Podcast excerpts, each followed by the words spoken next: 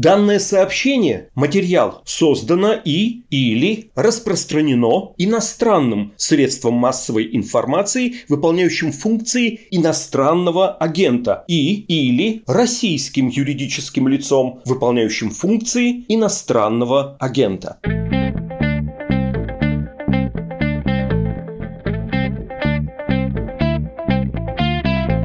Здравствуйте, у микрофона Владислав Горин. Это подкаст «Что случилось?» Нерегулярный, не будничный выпуск, а новогодний, праздничный, каникулярный об одном из больших э, процессов прошлого 2021 года. Здесь Ксения Болецкая, медиаэксперт. Ксения, здравствуйте. Да, добрый день. Рекомендую всем ваш телеграм-канал. Он называется, как там Мюллер говорил в «17 мгновениях весны», категорично, скромно, но со вкусом Болецкая. Болецкая называется. Да, да. Это было так, но что появлялся он как раз просто как личный канал, чтобы рассказывать новости, которые я пишу, поэтому так и остался. Что хотелось бы обсудить с вами? Медиа в самом широком смысле слова и медийные структуры, и контент. Хотя боюсь, что в, про прессу, несчастную, задавленную оформленную окончательно российскую независимую прессу, мы поговорим, может быть, супер факультативно в конце и скорее для выполнения какой-то обязательной программы, если сочтем нужным. Поскольку ну, там все понятно. Есть ощущение, что во всем остальном чрезвычайно интересно медиаиндустрия жила, масса показательных, крайне ярких сюжетов, большие процессы и мировые, и отечественные, экосистемы строятся, зрители приходят, государство или лояльные ему люди берут под контроль индустрию, иногда под непосредственный, полный, такой кровно-родственный, я бы даже сказал. Цензура есть, и она не то что вводится, а вот прям полноправно присутствует. Но какой контроль не вводи, какую цензуру не вводи, в один момент бах, и происходит так, что все смотрят игру в кальмара. И взрослые вынуждены ее обсуждать, а дети меняют вот эти морды анонимусов на сетчатые маски с треугольниками, кругами и квадратами. Знаю, о чем говорю. Мой сын десятилетний, не смотревший, я не дал ему посмотреть этот сериал, попросил ему купить, пришлось это сделать на Wildberries заказать. Мне помогло посмотреть, да, не посмотреть, я не поняла. Да, да, абсолютно. Он его все равно знает по каким-то тизерам на Ютубе, по разговорам с э, однокашниками. ТикТоку, я думаю. Нет, ТикТок, он, э, он сноп, он почему-то не любит ТикТок. Но это не важно. Если говорить вот в духе таких же спойлеров или выводов заранее, то какие вас большие процессы интересуют, какие важные события, произошедшие в 2021 году в индустрии, вам кажется наиболее заслуживающими внимания?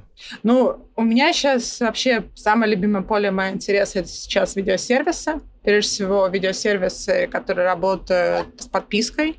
И мне кажется, это был год, когда все как-то финально для себя поняли, что эта история уже не про стартапы, что это уже история не то, когда-нибудь видеосервисы станут настолько большими и взрослыми, что всем будет страшно. Нет, это уже произошло что видеосервисы стали на самом деле очень большими, что видеосервисы выпускают собственные сериалы в больших количествах, и на следующий год заявлено уже больше сотни сериалов, которые выпустят только сами себе видеосервисы. И это, конечно, абсолютный перелом а, вообще всего в медиаиндустрии, потому что медиаиндустрия связана с производством видеоконтента. Ну, то есть представьте себе, долго-долго жил телевизор, большой такой красивый, на него работали лучшие люди этой страны, которые умеют снимать видеоконтент они прекрасно себя чувствовали, они могли делать совершенно прекрасные большие там истории на любой вкус. Кто-то работал с новостями, кто-то работал с шоу, кто-то выпускал сериалы. И для них работало огромное количество людей. И буквально за всего ничего вдруг история переломилась. И теперь продюсерам гораздо интереснее делать сериалы для интернет-платформ. И медиахолдинги столкнулись с тем, что продюсеры от них просто разбегаются. Вернее, не как, они разбегаются таким немножко странным образом. Мне сейчас продюсеры живут в истории, как, как Макдональдс, свободная касса вот здесь, потому что вот просто, если раньше было очень важно, чтобы у тебя были самые лучшие отношения в этой жизни с каким-нибудь крупным телехолдингом, как продюсером, потому что для тебя это был вот просто гарантированный заказ того, что ты делаешь, то теперь так рынок резко поменялся, что у продюсеров есть масса предложений самых разных. То есть раньше нужно было пробиться, чтобы там договориться, вот чтобы ты был своим таким вот подрядчиком для какого-нибудь медиахолдинга. Был просто верх достижения для людей, которые снимают сериалы, что у них есть классные отношения с каким-нибудь телехолдингом, которые заказывают им постоянно дорогие, красивые, классные сериалы. Сейчас достижение продюсеров в этом году скорее иметь как можно больше контрактов самыми разными, уже не только телехолдингами, но онлайн-платформами. То есть просто все выстроились к ним со всех сторон в очередь, и это привело к тому, что медиахолдинги столкнулись с тем, что их привычные свои как бы продюсеры, в том числе их сотрудники, начинают разбегаться и хотят работать сразу на всех. Для зрителей это отличная история, потому что продюсеры, благодаря тому, что платформам было очень важно завоевывать внимание аудитории, а решались на гораздо больше экспериментов. Продюсеры вытащили из закромов свои давние-давние сценарии, которыми не сидели, мечтали снять, вот они их снимают. И зрители получили какие-то такие вещи классные, которые бы, допустим, с телевизором бы какое-то время еще долго не получали. То есть эту историю прям сильно встряхнула. И я вижу, как телевизор уже начинает реагировать, потому что сам телевизор гораздо стал больше рисковать в своих форматах, гораздо больше рисковать в каких-то сериалах потому что им надо вообще, то есть такое вот есть же среди продюсеров, это не история только про то, что, что аудитория думает, а что думает твой коллега, что думает твой цех, они на это очень сильно реагируют, и поэтому они сами хотят снимать какие-то такие супер классные сериалы, про которые говорит условно тусовочка. Я прям вижу, как это все забурлило, как побежало, и как все сильно-сильно поменялось буквально за время. То есть был рынок заказчика, прежде всего телехолдингов, стал рынок продавца-производителя контента. То есть они просто, как вот я говорю, как Макдональдс свободный касса, не знаю, они там, кто, один из них меня сравнил, говорит, я сейчас как невеста на выданье. То есть все просто, все, все вокруг крутятся. Ну и, и теперь мы делаем гораздо более дорогие сериалы, а, еще это привело к тому, что, наконец, люди, которые занимаются производством видеоконтента между съемочные группы, прям хорошо себя почувствовали, они стали гораздо лучше зарабатывать, у них резко выросли ставки. Вот эти все частные школы, кино, сериалостроение, которое открывается, это, значит, люди смотрят на это уже как на карьеру, а не только на призвание. Это раньше вот это призвание пойти снимать кино или сериал, практически скорее призвание. Ты не можешь без этого жить. А сейчас это карьера, потому что тебе там вполне обеспеченное хорошее такое будущее при желании можно получить. Для меня это самая интересная история. Ну и понятно, как это работает, когда какой-нибудь МТС запускает э, свой онлайн-кинотеатр Кион, и его руководство, э, Мишин, э, могу фамилию назвать, вполне четко говорит... А я даже имя могу назвать, Игорь Мишин. Да, да, основатель Екатеринбургского телеканала да, «Четверка», да, да. четвертого телеканала. Хороший человек, кинопродюсер последние годы, да. И он говорит, ну а какой нам смысл открывать новую платформу, если мы сразу не входим с большим количеством сериалов, и какой смысл на нас подписываться, если мы не можем предложить зрителю сразу вот такую свою метавселенную, если не экосистему. Не знаю, какое слово сейчас моднее, но у тебя должна быть э, полный набор, полный ассортимент у тебя должен быть, полная линейка, как в супермаркете. Э, буквально взрыв. Хорошо. Что еще из больших процессов? Ну, давай поговорим про кино. Конечно, очень-очень важный год год для кино, потому что кинотеатры продолжали в этом году открываться-закрываться, жить с очень жесткими ковидными ограничениями. И в результате часть фильмов у нас мы видели с большим опозданием, часть премьер продолжает переноситься. И мы столкнулись с тем, что стоимость продакшена фильма сильно растет, а с дистрибуцией все больше рисков.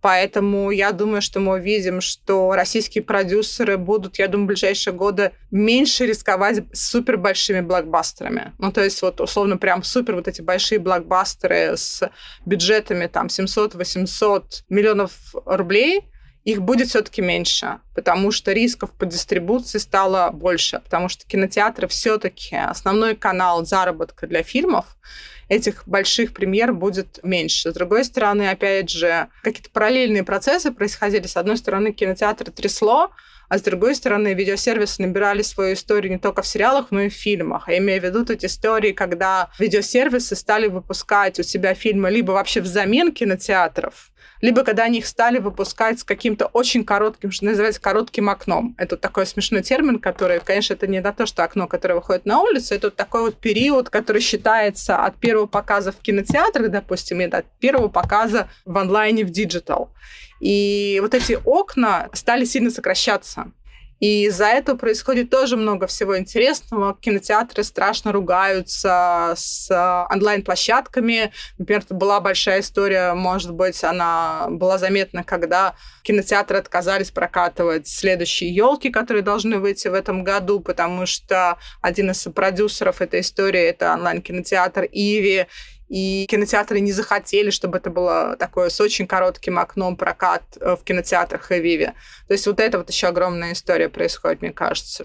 Давай тебе расскажу попсовую вещь про рекламу, которую я тут поймала недавно, разговаривая с одним бывшим коллегом-журналистом что как-то стало понятно, что у нас финально размылась история, что такое рекламодатель и что такое, условно, площадка когда мы говорим именно как рекламная площадка, рекламная медиа, где размещается реклама. Потому что это какой-то момент веселилось, когда, например, Вимпелком, это оператор сотовой связи, который Билайн всем более привычно знание, а, вот вышел, сказал, вы знаете, а мы хотим войти в топ-5 игроков на рекламном рынке. И я такая уточнила, что значит войти в топ-5 игроков? Он говорит, как площадка. То есть Вимпелком сейчас развивает у себя систему, благодаря которой он будет предлагать рекламодателям размещение рекламы на своих каналах. То есть это не только будут эти все истории про СМС, это продажи на других своих всевозможных каналах, потому что у Вимпелкома огромная база клиентов. МТС это делает уже давно. Например, Сбер тут заявил, что здравствуйте, привет, а мы теперь Sales House. Чтобы уточнить, это такая компания, которая, собственно, занимается размещением рекламы не только на своих, например, площадках, но и на чужих. Ну, то есть вот эта вот история про рекламодателя, что такое рекламодатель, на финально размылась, потому что все крупные компании, у которых большие клиентские базы, они теперь хотят зарабатывать дополнительно за счет данных, которых они аккумулировали о своих клиентах, за счет контактов с этой аудиторией. То есть я себе представила, знаете, такой можно даже диалог представить, что приходит условно какой-нибудь Яндекс, не знаю, к Вимпелком и говорит, здравствуйте, давайте вы у нас купите рекламу. А Вимпелком такой, здравствуйте, а может вы у нас? И то есть все продают людей.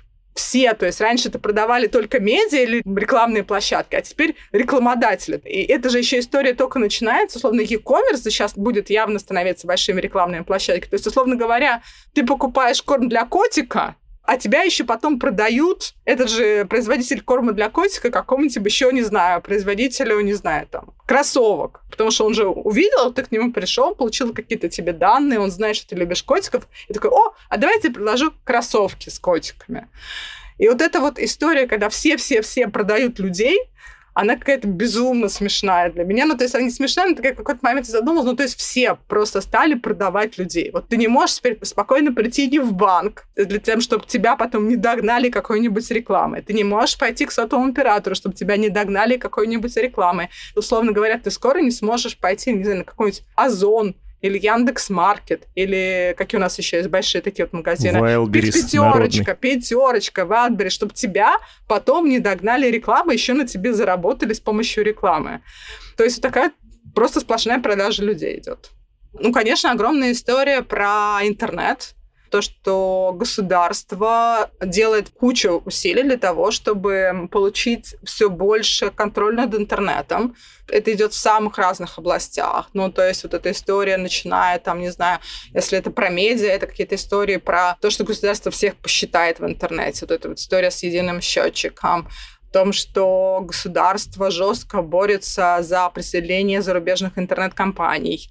Приземление — это когда интернет-компании зарубежные здесь должны открыть полноценные офисы. Я подчеркиваю именно слово «полноценные», потому что, например, это должен быть офис, который не только здесь продает рекламу, это должен быть офис, который отвечает за полиси. Ну, то есть я вот использую сознательно англицизм, потому что нет такого четкого определения в русском языке. То есть это все, что касается отношений с пользователями, вообще комьюнити, что называется, и так далее. То есть тот самый офис какой-нибудь платформы, когда туда придут наши чиновники и скажут, ребята, мы хотим, чтобы вы начинали блокировать тех-то, тех-то и тех-то. Ну, по каким-то критериям. И офис не сможет отбодаться, сказать, извините, пожалуйста, вот это все решает штаб-квартира. Это туда.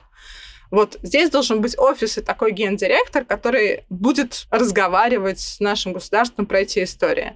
Или, например, не будет такого, что когда, не знаю, снова где-нибудь заблокируют Царьград, скажут, извините, это снова туда. Ну и базовая история, что, опять же, почему эта история приземления не только контроль государства над контентом, и который показывается пользователям, но это еще история про деньги, потому что тут Россия как раз смотрит на пример Европы, других стран, когда государство хочет, чтобы глобальные компании, в том числе интернет-компании, платили налоги в бюджеты тех стран, к которым относятся пользователи, на которых эти деньги зарабатывают. Потому что сейчас, поскольку бизнес глобальных компаний техно устроен таким образом, что условно ты можешь что-то купить здесь, условно в интернете, а доход будет приписан где-нибудь, ну, раньше это было, допустим, в Ирландии, и там будет какой-то налог заплачен, больше никого не устраивает. То есть продал пользователю здесь, здесь заплати налоги. И то есть вот эта история приземления, она как раз еще и про это, потому что тогда ты должен четко сообщать, сколько денег ты зарабатываешь именно здесь, на российских пользователях. Вот это вот очень большая история. Ну и то, что государство вообще, как мне кажется, в целом все больше начинает считать, что вообще... Я такую аналогию придумала, просто она будет как-то понятнее, что представь себе, что чтобы государству правоохранительным органам нужно было зайти в твою квартиру, и все-таки нужно судебное постановление суда. И ты точно об этом узнаешь. Ну, то есть, там, чтобы провести ремонт, нужно постановление суда, ты точно об этом будешь знать, что у тебя проводится обыск в квартире, без вариантов. Ну, то есть, они, конечно, могут это сделать без тебя, но все равно ты об этом узнаешь, уведомление и так далее. И твоя собственность, ты контролируешь это как-то, твою частную собственность. А вот когда ты переходишь в интернет, и государство все начинает воспринимать, вот все данные твои в интернете, оно не считает твоим. То есть оно считает, что это какая-то, может быть, вполне его собственность. Поэтому у тебя не спрашивают разрешения, когда заходят твои личные кабинеты где-либо на платформах. Вообще никак перестали спрашивать разрешения. Более того, тебя вообще не обязаны уведомлять, что, допустим, следователь получил от какой-либо платформы доступ к твоей переписке. Ты этого можешь вообще не узнать. Мало того, что это вообще никто не спросит твоего разрешения. Речь идет о том, что даже об этом не узнаешь.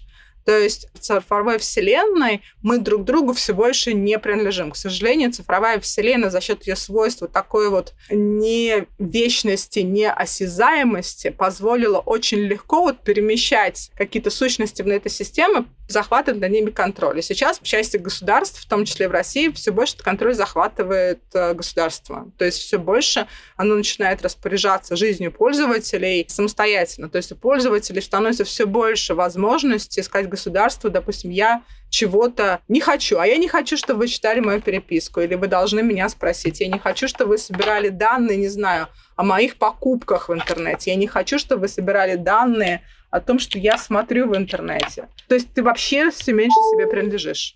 Это история в том числе про Тор, конечно, которая в конце 2021 года разворачивалась, и такая гонка отслеживания и свободного неконтролируемого доступа, когда государство-регулятор, наоборот, это пробует запретить, гонка технологий. Есть еще довольно большой масштабный частный сюжет, но я не уверен, что это что-то по сути новое. Я говорю про VK, который ВК, который бывший Mail.ru Group, э, и который сосредотачивает крупнейшие национальные соцсети и много чего еще. Туда пришел сын Кириенко, который Кремль, и он сменил там на посту гендиректора этого IT-холдинга сын Добродеева, который некогда НТВ и все последние годы в ГТРК. Это, кажется, таким некоторым эхом двухтысячных. Тогда мы брали телеканалы, а теперь мы берем соцсети.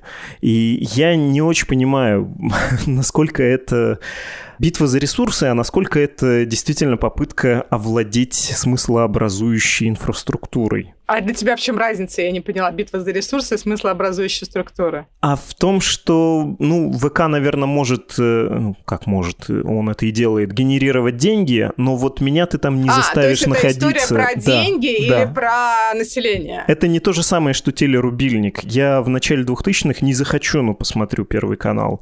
Буду врать, что у меня нет телевизора, а у меня может его и не быть, но я буду в курсе. А если у меня нет ВК, ну, привет. Я найду, чем заполнить свое время прокрастинации. Ну, огромное число людей не найдет. ВК – основное медиа для миллионов людей в России, и вряд ли эта ситуация как-то резко поменяется. ВК, я имею в виду именно как ВКонтакте, не холдинг, а уже принадлежащая ей платформа ВКонтакте. Ты знаешь, мне кажется, это обе вещи сразу, потому что это и какая-то финансовая история – За последние годы ВКонтакте, если послушать инвест-аналитиков, конечно, не был лучшей инвестицией с точки зрения финансов потому что там кто-то приводил данные, как вырастали беда других интернет-компаний, как что происходило с акциями других интернет-компаний. И на этом фоне ВК выглядит не лучшим образом. Не то, что плохо, просто не лучшим, вот я хотела бы уточнить, чтобы это было корректно. То есть они росли не так быстро, как какие-то другие интернет-компании или как, допустим, могли бы ожидать их собственные акционеры. Но, с другой стороны, потенциально ВК очень большая история. И при том ВК очень большая история в точке зрения именно какого-то, в том числе, e-commerce, построения экосистем и так далее. Поэтому я думаю, что это и очень большая история про деньги, очевидно. Это большая история про умы, очевидно, потому что, как я говорю, ВКонтакте пользуется огромное число людей. Ты знаешь, я еще на самом деле сейчас буду с тобой думать слух о том, что я еще не написала даже себя в канале, вообще просто только начала, ну, какое-то время уже об этом думаю, и только собираю про эту информацию, потому что мне кажется, что ВК ВКонтакте может стать той самой, на самом деле, платформой, альтернативой YouTube, потому что, очевидно, история с Рутюбом не случилась. Вот эта вот громко заявленная история с Рутюб, Рутюб теперь наш новый YouTube, он не случилась, потому что, ну, там много долго описывать, почему так произошло, но Рутюб не взлетел. Там применялась куча административных ресурсов для того, чтобы все-таки Рутюб как-то быстро нарастил аудиторию. Этого не произошло. И как раз у ВКонтакте очень сильный видеоплеер, и вполне этому я допускаю, что это еще история может быть про то, что ВКонтакте, именно видеоплеер ВКонтакте, видеосистема ВКонтакте может стать вот такой вот национальной альтернативой YouTube. Я рискну перебить просто вот эта логика альтернативы, если ее докрутить до конца, зачем нам альтернативы? Для того, чтобы закрыться от всего остального враждебного интернета. И все эти альтернативные истории, они мало чем хорошим заканчивались. Рутюб, э, даст бог, если у них будет э, свое производство контента, станет стримингом, и это можно будет признать успехом. Но вообще, как э, свой YouTube, он не сработал. Соцсеть Яппи, газпромовская альтернатива ТикТока, я туда зашел, и без слез грусти я на это смотреть не могу. Ну, окей, вот был у вас ВКонтакте с аудиторией совсем, в общем, супер классная вещь, национальная соцсеть соцсеть, э, глобальный конкурент Фейсбуку. Поищи страну, где еще такое есть. И вы доедаете это наследство, доедаете, и скоро совсем доедите, и это превратится в яппи. Ну, то есть ну... ты крайне скептичен, то есть не веришь в историю, что про государственная история может порождать э, нормальные медиа? В условиях, когда есть что-то еще, да. Если ты строишь стену и слушаете свою песню Валенки, что называется, ты ее будешь слушать. А если можешь включить Битлз, то ты включаешь Битлз с большей вероятностью. Не знаю, я тут вот не готова делать такой однозначный прогноз, что это история про закрытие. Это история, что да, хочется все-таки платформу, которая работает те же правила, условно, комьюнити, они более близки. Давай, я вот, это не видно на записи, но я буду делать так, кавычки, вот просто близки традиционным российским ценностям эта история не сколько даже, мне кажется, про запретить, а именно про альтернативы. То есть про то, что дистрибуция контента будет построена в первую очередь по историям близким, условно, народонаселению. Ну, ну да, мы с тобой сейчас начинаем уходить в какую-то совершенную иронию, но тем не менее, ну смотри, даже сейчас видеосервис ВКонтакте очень большой уже сейчас по факту. Он же не занимался сейчас отстраиванием патриотизма. Нет, это просто хороший продукт, э, который пользуются миллионы пользователей, в котором живет огромное число видео, в том числе пользовательских видео, лицензионных видео. Все больше теперь ребята делают просто, вот они когда объявляли осенью, они сказали, что у них будет все больше лицензионных видео появляться. То есть органически этот продукт уже живет, но органически вырос уже в очень большой. То есть это не история там как-то приводить, там, раскручивать, накачивать что-то условно в интересах государства. Это уже большой органический продукт. Он уже есть. Вопрос, что с ним будет происходить дальше, я не знаю. У меня вот скорее вопросы, какой они стратегии для себя примут. Возможно, не знаю, вот сейчас есть какие-то трансляции российских каналов на YouTube. Сейчас попросят все российские каналы перевести все свои трансляции во ВКонтакте. Ну или что-то еще будут делать такое интересное. Не знаю, новогоднее поздравление президента не будет выходить на YouTube, а будет выходить во ВКонтакте трансляция. Президент уже хуже, да. Ну, не а, знаю. А, я... я поняла твой скепсис, окей, давай. Мы это, да, услышали. Нет, я вполне допускаю, что такая логика существует, и она меня немножко ставит в тупик. Какие такие особые российские ценности? И спасибо за именно прилагательные российские. Я не знаю, природный шовинизм. Я, я ловлю себя на том, что все хорошее я называю русским, русской литературой, а все плохое российским. Российская армия, российское правительство, а, российские чиновники. Нет, я использовала термин «российское» не поэтому, а потому что вот традиционные российские ценности — это такое искусственное порождение, и поэтому использовала термин, больше связанный именно с сознанием государства. Слушай, давай не будем в это уходить, потому что мы сейчас уйдем в эту историю с ценностями и долго будем обсуждать. Я могу с тобой это пообсуждать, но мы не будем. Просто давай сойдемся так, что в голове чиновников есть некое представление, а что, что настоящие ценности российского общества. И мы можем допускать, что какой-то заметной части населения эти ценности разделяются. Ты их можешь считать заблудшими овечками. А люди могут считать, что это абсолютно их там искренняя вещь. Ты можешь считать, что, не знаю, они там шовинисты, а они будут считать, что они крепкая семья. Знаешь, мы сейчас не будем с тобой ходить, это какой-то отдельный большой разговор, я просто потому, что есть некое представление. Например, российские чиновники не хотят, чтобы в соцсети была возможность указывать какой-то гендер помимо мужского и женского. Не хотят, потому что, например, будут считать, что это нарушение закона о пропаганде нетрадиционных отношений для несовершеннолетних. Ну, например, вот такая вот просто мелочь.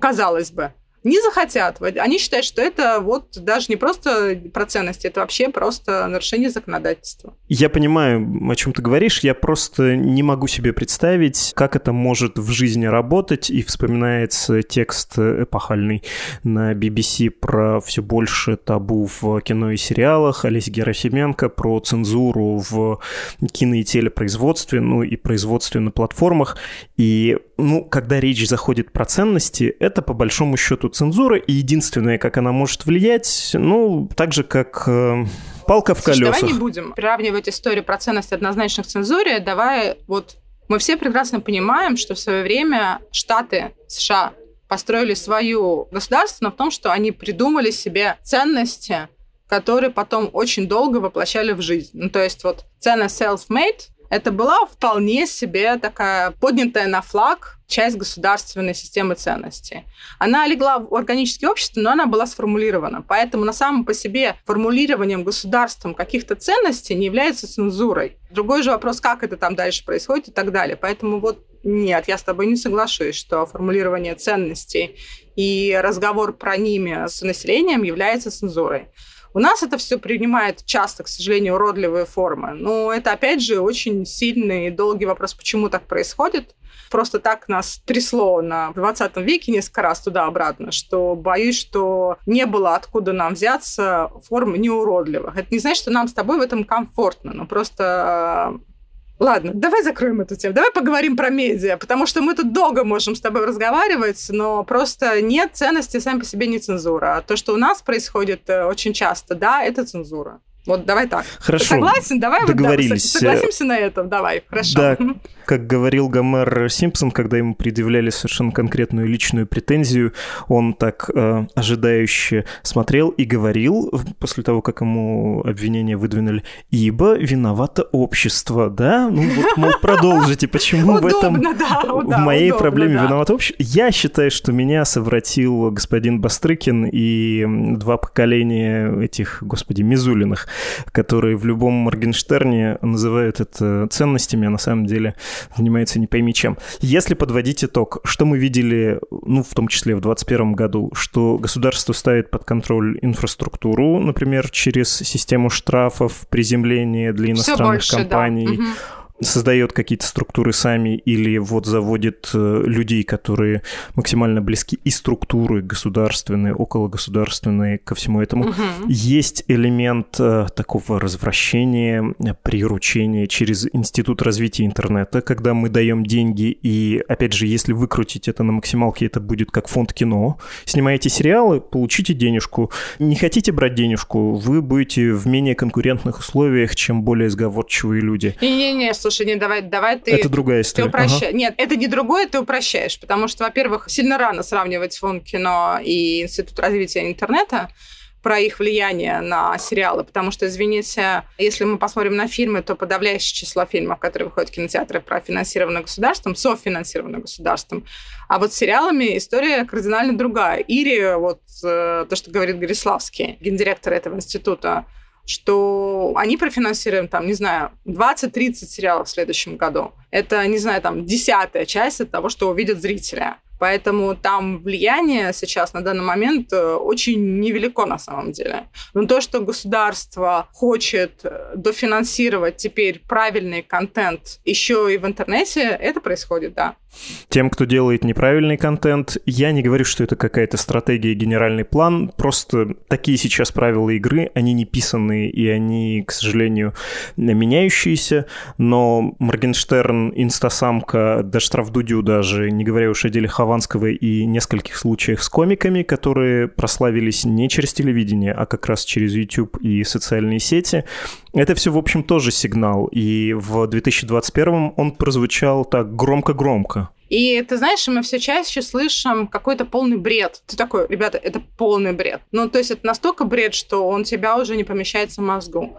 То есть наши, к сожалению, такие публичные постания стали все чаще звучать все более и более бредово. Ну, то есть это такой становится сумасшедший мир, и с каждым, кажется, днем послание становится все более бредовее. И то, что тебе казалось еще два года назад, такого никогда вот ты не услышишь, ты такой, окей, а теперь это каждый день реальность. Но мы все прошли это, не знаю, с нашими коллегами, твоими, моими, которые внезапно были объявлены иноагентами. Ты так смотришь, ребята, вы серьезно?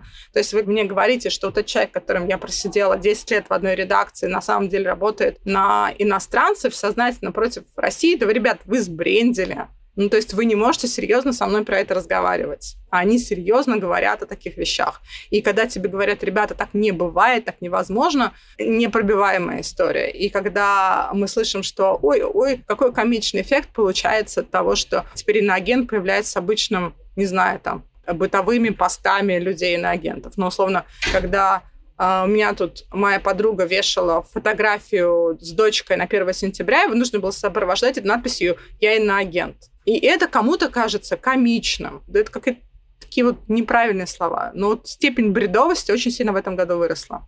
Просто вот степень бредовости, сумасшествия, каких-то радикально правых взглядов. То есть они стали резко популярны, резко консерватизм вырос. То есть такой ультраправый, ультраконсервативные, ультраохранительные взгляды. Давай воспользоваться вот такой вот в Российской империи был период, это такой вот охранительный взгляд. Вот, вот сейчас мы сейчас имеем в виду такой вот опять резкий всплеск вот этой вот охранительной риторики. И накал растет каждый день. Это да. При этом это как-то не соответствует э, экономике, что ли, и живым потребностям рынка, потому что в индустрии и в самой сейчас живой ее части, это вот в сериальных платформах, мы видим, как они яростно делят рынок, они готовы к тому, что раньше было не очень дозволительно или дозволялось немногим, то есть возможность сотрудничать с другим лагерем на отдельных проектах. Каким другим лагерем? Ну, когда происходит, по сути, слияние ТНТ с СТС, и О, да. это одним боком заходит на первый канал, канал. Это что мы с ним говорили, как продюсеры начинают работать на всех, так и бывшие все конкуренты начинают просто вместе работать своими проектами. Ну, то есть это просто какая-то... Все все вместе делают. Все так вместе быстро бегут э, вперед, что очень много, да, таких вот историй, когда самые неожиданные партнерства появляются. Если в самых общих словах вот эту золотую лихорадку окончательно забыли про грустные новости, оценивать это что? Вот это большое и, не побоюсь этого слова, великое российское российское телевидение, кстати, единственный случай, когда сомневаюсь, русское телевидение или российское, плохое оно или хорошее, оно сначала зашло одним своим боком, то, чего стало невозможно делать в эфире, началась публицистика, документалки, интервью, вот оно случилось в YouTube, а сейчас зашел вот этот большой, суперконкурентный по европейским, по мировым меркам э, развлекательный, да, блок, когда появились и комедийные шоу, вот эта бесконечно большая империя, ну, скажем, Вячеслава Дусмухаметова, включающая массу плодящихся интернет-шоу и сериалы. И вот оно все ввалилось, и все, мы имеем новое телевидение, чуть более пока плюралистичное, чуть менее контролируемое, чем настоящее эфирное телевидение.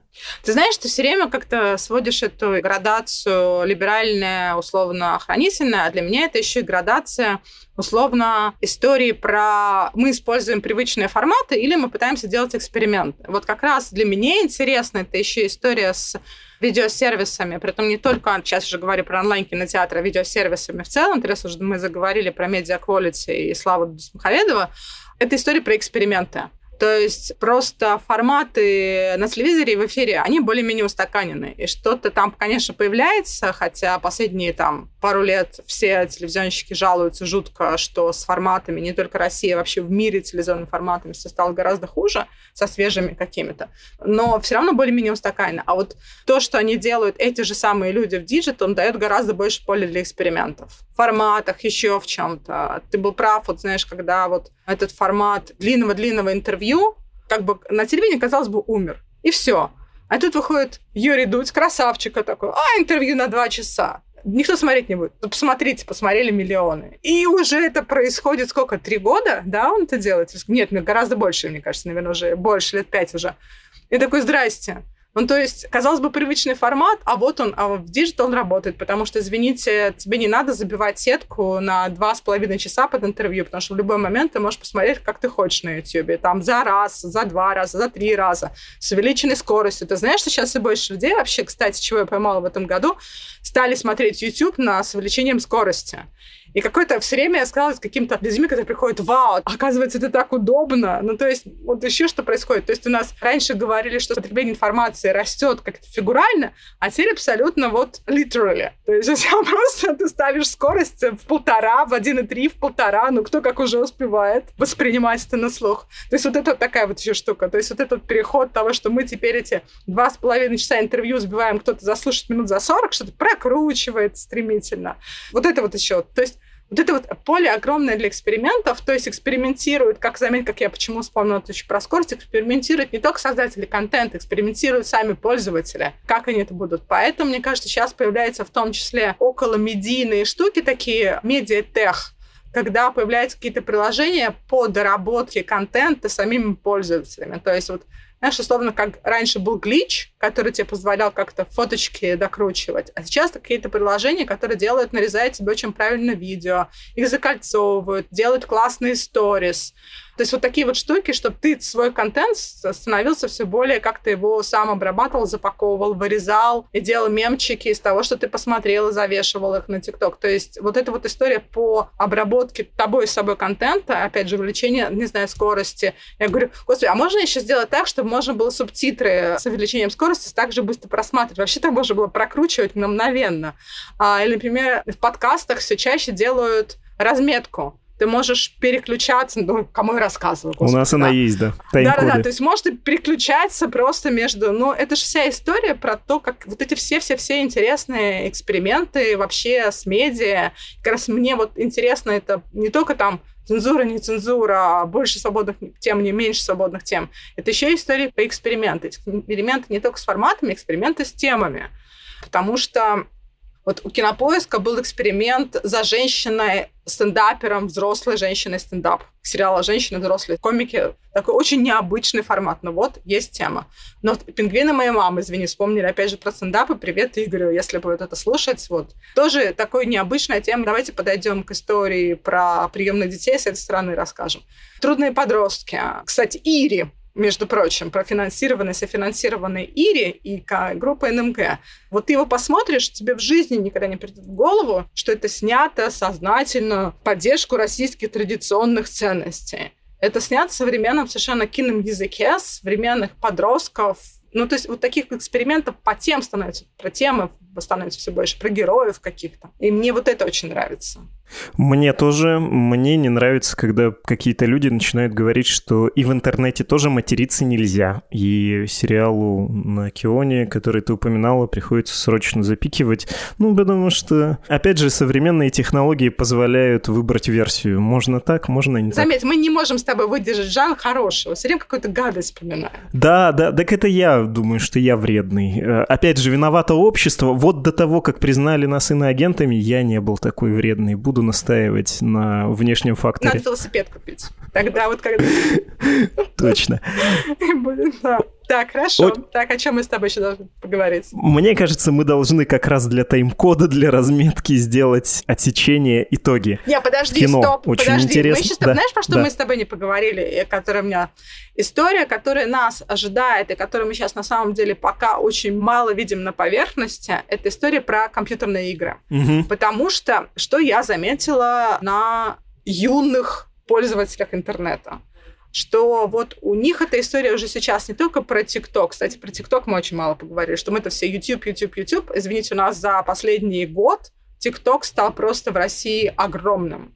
Какие-то моменты телевизионных менеджеров, типа, ребята, они чувствуете ли вы, что на вас наступит ТикТок? Они такие, да ладно, там все равно какие-то подростки пользуются. А между прочим, ничего подобного.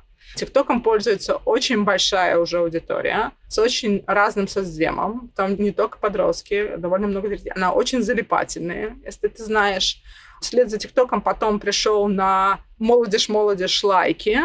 А потом я заметила, что ребята ушли с соцсетей как таковых общаться с друг другом через игрушки. И вот эта вот история, которая нас догонит, я уверена, что нас очень сильно догонят игры, потому что игры стали настолько большими отдельными вселенными, что соцсети, мне кажется, под чем они вообще загнутся, так загнутся они вот по такими вот играми, притом не виртуальными вселенными, которые у нас еще где-то впереди, потому что реально никто не показал еще такой вселенной, которая прям вселенная. А эта история именно скорее мы пройдем через большой этап игр. Почему я еще об этом вспоминаю? Вот я тут, когда изучала топы YouTube в разных странах, я зашла, посмотрела топ YouTube в США. И там три видео были связаны с компьютерными играми, два из них были связаны с Майнкрафт. Ну, я думаю, что наши продвинутые слушатели представляют себе, что в этой игра чем отдельно прекрасно, что там можешь делать вообще все, что угодно. То есть это не та игра, в которой ты идешь по конкретному сюжету с четкими правилами. Майнкрафт тебе позволяет именно крафт. То есть он вот все, что хочешь ты сделать, по каким-то из минимальных кирпичиков ты соберешь. И вот эта вот история, которая, мне кажется, для нас станет очень большой. Потому что мы сейчас видим, тот же Netflix стал добавлять игры в подписку. Я думаю, будет большие истории, потому что, например, там Яндекс Плюс тоже заключил партнерство с Wargaming в подписке. То есть вот эта вот история игры сейчас должна быть очень большой, мне кажется, в последующие пару лет. В смысле демография расширится. Хотя, в общем, это уже давно почтенный вид развлечения для многих-многих. Да, World of Tanks, всем привет. Да, ребята, все мы знаем, какое огромное число людей там играет и какие разные эти аудитории. Да. Понятно. Ксения Болецкая, медиа-эксперт. Спасибо большое. Всего хорошего. Да, спасибо, было приятно подумать вслух. Еще подумать, что в этом году происходило.